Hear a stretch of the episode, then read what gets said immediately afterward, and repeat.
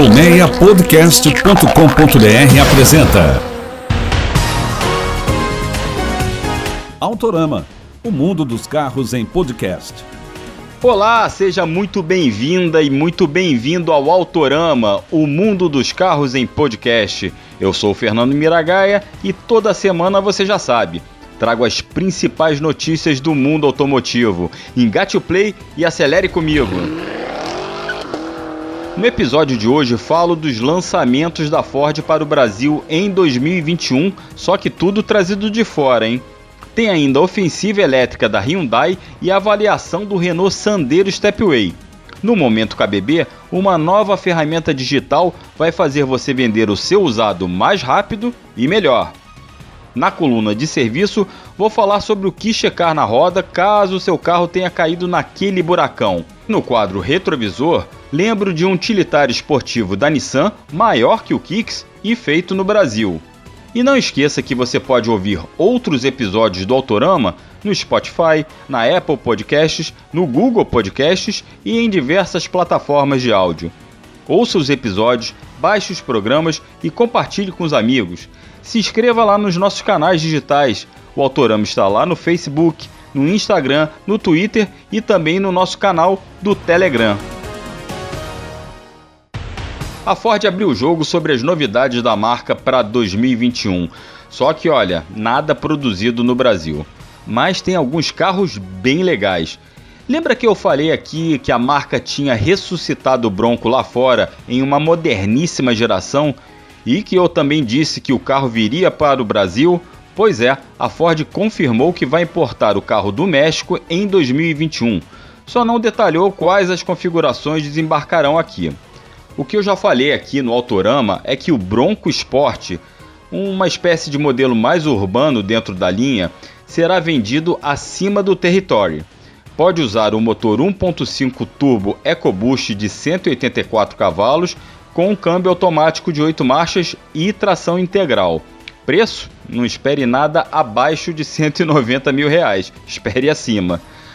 Já o Bronco Gipão, aquele mais rústico, feito sobre longarinas, que é feito para brigar com jipões que não tem medo de lama, como o novo Land Rover Defender e Jeep Wrangler, bem, esse virá com motor 2.3, também EcoBoost, só que com 270 cavalos, a outra opção é o motor V6 2.7 de 310 cavalos com câmbio automático de 10 marchas. Mas isso a gente está falando ó, de coisa para 400 mil reais. Além da linha Bronco, a Ford vai vender aqui a nova Transit. Lembra da Transit, a linha de furgões e vans da Ford? Pois é, ela vai ser montada no Uruguai e lançada aqui em 2021. E também teremos aqui no Brasil uma versão da Ranger chamada Black, com aqueles detalhes no acabamento e no desenho todos escurecidos. Por falar na picape, o fabricante garantiu a produção da próxima geração da Ranger na Argentina em uma plataforma compartilhada com a Volkswagen, que será usada pela nova Amarok, quer dizer, a segunda geração da picape da Volks. Mas isso ó, é coisa para 2023. 2021 ainda reserva para o público brasileiro um carro bem bacana, o Mustang Mach-1. Trata-se de uma série limitada do esportivo norte-americano que homenageia a versão que foi lançada pela primeira vez lá em 1969, mas que desde 2004 não era reverenciada dentro da linha. Olha, tem faixas no capô e nas laterais, tomadas de ar também ali no capô e usa motor V8 de 486 cavalos para cá para o Brasil, deve vir com câmbio automático de 10 marchas. Bem, você quer ver foto desse Mustang, do Bronco e dos outros lançamentos que a gente falou aqui? Vai lá no nosso Telegram e nas redes sociais do Autorama. Quem também fez anúncios foi o grupo Hyundai.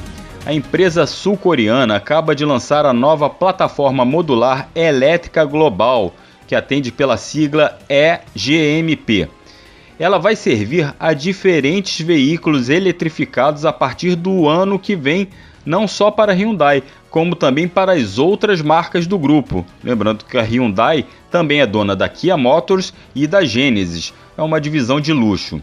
E também vai ter uma nova marca, a Ionic, exclusiva para modelos plugados na tomada.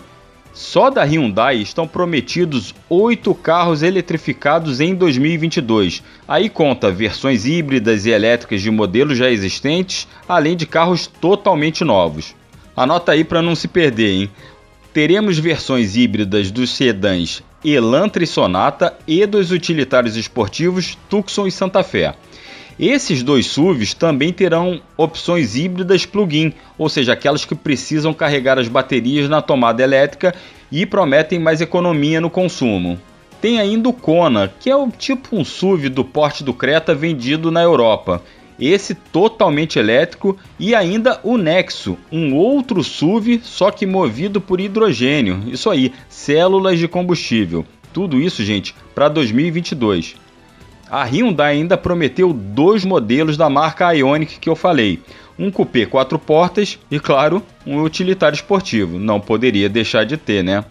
Olha, mas dentre todos estes lançamentos prometidos, os únicos com chance de chegar por aqui são o Tucson e o Elantra híbridos, com sorte lá para 2024. Tá precisando vender o carro para levantar uma grana? Ou aproveitar esse momento de pandemia para trocar o seu? Olha, quer fazer o melhor negócio com seu carro e vender rápido? Fica ligado então na nova ferramenta da KBB Brasil. Isso aí, eles lançaram uma nova ferramenta e é o tema do nosso Momento KBB de hoje. Conta aí, Hector! Fala Mira! Olha só, aqui na KBB a gente tem acompanhado a forte recuperação do mercado de carros usados nesse ano. Esse segmento conseguiu resultados até melhores que os de 2019. Ou seja, pode ser um bom momento para você que está precisando trocar de carro vender o seu. E agora, Mira, a KBB pode ajudar exatamente com esse serviço. A gente acabou de lançar uma inovadora ferramenta de venda de carro pela internet. O consumidor vai poder anunciar o seu carro para diversos lojistas simultaneamente e receber lances por ele. O maior lance pode ou não ser aceito pelo proprietário, e se ele aceitar, a gente garante toda a segurança dessa transação. O processo todo é feito pela Mannheim, que é uma empresa irmã da KBB, especialista na venda de carro. Então já sabe, essa é a dica para o seu ouvinte. Se você estiver precisando vender o seu carro de maneira rápida, fácil e segura pela internet, Acesse kbb.com.br e clique no botão Vender o carro e se prepare para você fazer o seu melhor negócio. Valeu, Mira, até a próxima. Muito bacana essa nova opção do site da KBB. Olha, para quem não quer perder grana na troca ou tá precisando fazer aquele dinheiro ao trocar de carro, né? Um troca com troco, essa aí é uma opção rápida e confiável. Vai lá em www.kbb.com.br. E hoje eu conto para você como é dirigir o Renault Stepway. Primeiro repare que eu não falei Sandero Stepway. É que na remodelação da linha do hatch, lá em 2019, a Renault resolveu dar uma identidade própria ao aventureiro de brincadeirinha. E, olha, acredite, chega a chamá-lo de SUV, mas vamos com calma, né? Tudo bem que ele é mais altinho, mas continua um hatch aventureiro que briga ali com Fiat Argo Trekking, Hyundai HB20X, só para citar dois rivais. Esse Stepway nem tem um vão livre do solo tão generoso, são 14 centímetros e meio, por causa de um item de conforto importante que o carro ganhou, o câmbio automático do tipo continuamente variável, conhecido pela sigla CVT. Pois é, essa caixa de transmissão diminui em uns 4 centímetros a distância para o chão. Mesmo assim, essa altura do solo é boa para o Stepway encarar os buracos da cidade. Você não fica tão preocupado com aquele quebra-molas ou com aquela rampa da garagem. Dificilmente ele vai raspar ali. E ainda tem o conforto de um câmbio automático que faltava a linha. Tudo isso faz do Stepway aquele aventureiro para a cidade mesmo. O motor 1.6 de até 118 cavalos e esse câmbio CVT o torna um carro bom para o ambiente urbano. Ele demora um pouco a responder às primeiras acelerações, mas depois o hatch começa a andar bem e a transmissão é bastante confortável, sem trancos e com aquele desempenho gradual. Pisando normal no acelerador, o carro vai na boa. Quando você vai para a estrada, aí é preciso um pouco mais de paciência para chegar àquelas velocidades mais altas. Mas atenção na hora das ultrapassagens, porque a força total do motor, que a gente chama de torque máximo, só aparece nas 4000 RPM e o câmbio dá uma segurada boa nos giros até ganhar um embalo. E como é a vida a bordo do Stepway? Primeiro eu vou falar dessa suspensão um pouco mais reforçada e alta do Stepway em relação aos outros Sandero. Com curso longo, ela não dá aquelas batidas secas nos buracos, nem depois de passar por um quebra-molas. E, ao mesmo tempo, tem uma calibragem equilibrada, que não faz o carro quicar demais, ou seja, ficar naquele efeito ioiô nas imperfeições do asfalto. Os novos bancos dianteiros que chegaram nessa remodelação da linha em 2019 não só melhoraram o conforto para o motorista, pois acomodam bem melhor o corpo, como também são mais finos e aumentaram discretamente o já bom espaço na parte traseira do carro. Sempre foi um dos destaques do Sandero isso, né? Aquele espaço traseiro. Ali continuam cabendo bem dois adultos e uma criança, e o porta-malas, com 320 litros, recebe duas malas grandes sem maiores problemas, algo raro no segmento de compactos. Assim como o espaço sempre foi destaque no Sandero, o acabamento controverso e a posição de dirigir também são tradicionais. Bem, o desenho do painel mudou na reestilização do ano passado, os materiais dos painéis aparentam mais qualidade e também tem mais capricho na construção.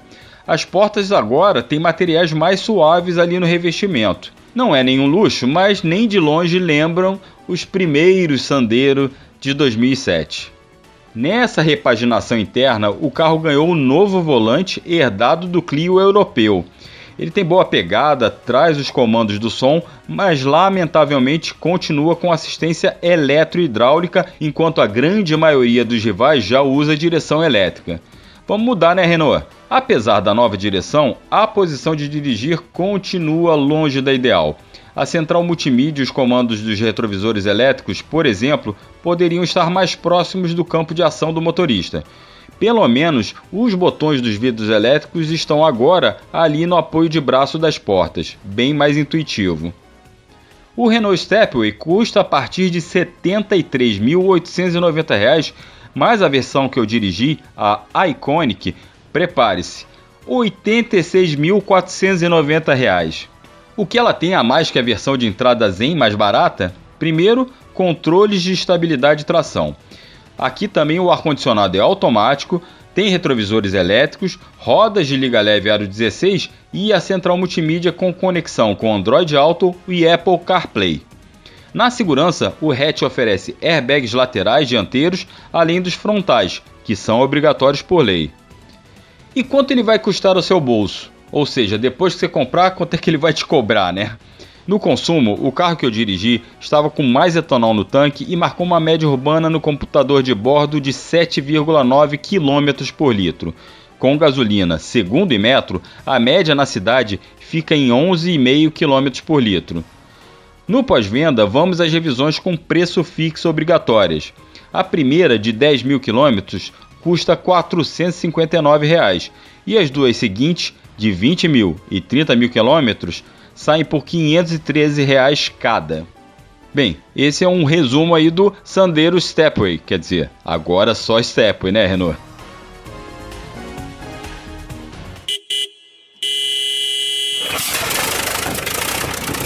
Caiu naquele buracão? Olha, não é nem difícil, né? Nas nossas ruas que mais parecem campos de testes de mísseis sempre dê uma checada nas rodas, principalmente depois de cair no buraco. Nessa brincadeira, elas podem sofrer avarias. Então, a dica da nossa coluna de serviço de hoje é fazer uma inspeção visual nas rodas uma vez por semana, pelo menos.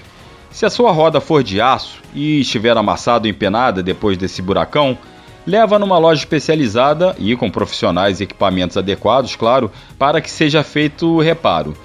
Agora é preciso cuidado extra com as rodas de liga leve.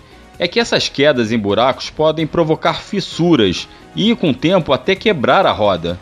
Então, mais do que nunca, é preciso recorrer a oficinas e profissionais qualificados para fazer o serviço e a inspeção da roda de liga leve para ver se ela não ficou com nenhuma fissura, nenhuma rachadura depois de cair no buraco. Recentemente, a Nissan ressuscitou no Oriente Médio o nome Xterra. Esse utilitário esportivo é baseado na Frontier, mas tem desenho frontal diferente da picape. E fez a gente se lembrar do Xterra que foi produzido aqui e que é o tema da nossa coluna Retrovisor. Isso mesmo, o SUV médio foi fabricado em São José dos Pinhais, no Paraná, também sobre uma base da Frontier, só que duas gerações atrás. O Xterra foi lançado aqui em 2003 com motor turbo diesel da MWM de 132 cavalos, câmbio manual de 5 marchas e tração integral. Brigava com então Chevrolet Blazer e Mitsubishi Pajero Sport. Ele tinha um jeito quadradinho bem Jeep mesmo. Tinha uma cor amarela que era sensacional, chamava muito atenção. Teve depois a potência do motor aumentada para 140 cavalos e era muito, mas muito bom de dirigir ainda mais entre a concorrência. Só que ele não fez o sucesso esperado. Para você ter uma ideia, a Nissan pretendia vender 2.400 unidades do Xterra paranaense por ano. O SUV chegou ao fim de 2008, quando a produção foi encerrada, com pouco mais de 8 mil unidades vendidas em quase 6 anos, o que deu uma média aí de 1.300 carros por ano. Mesmo assim, deixou saudade, tanto que é valorizado a beça no mercado de usados. É só você ver, pesquisar nos sites de compra e venda de carros para você ver como o carro é valorizado. Com a apresentação e produção de Fernando Miragaia, direção e edição de Sérgio Carvalho e colaboração e pesquisa de Jonas Orlando, o Autorama Podcast fica por aqui. Mais uma vez, muito obrigado pela sua audiência e pela sua paciência. Acompanhe o Autorama pelo Instagram, Facebook, Twitter e no nosso canal do Telegram. Mande sugestões, dúvidas e críticas. Sua participação é muito importante. Um grande abraço, até a próxima e não esqueça, acelera de casa. Autorama, o mundo dos carros em podcast. Uma produção colmeiapodcast.com.br. Colmeia Podcast, o rádio do seu tempo.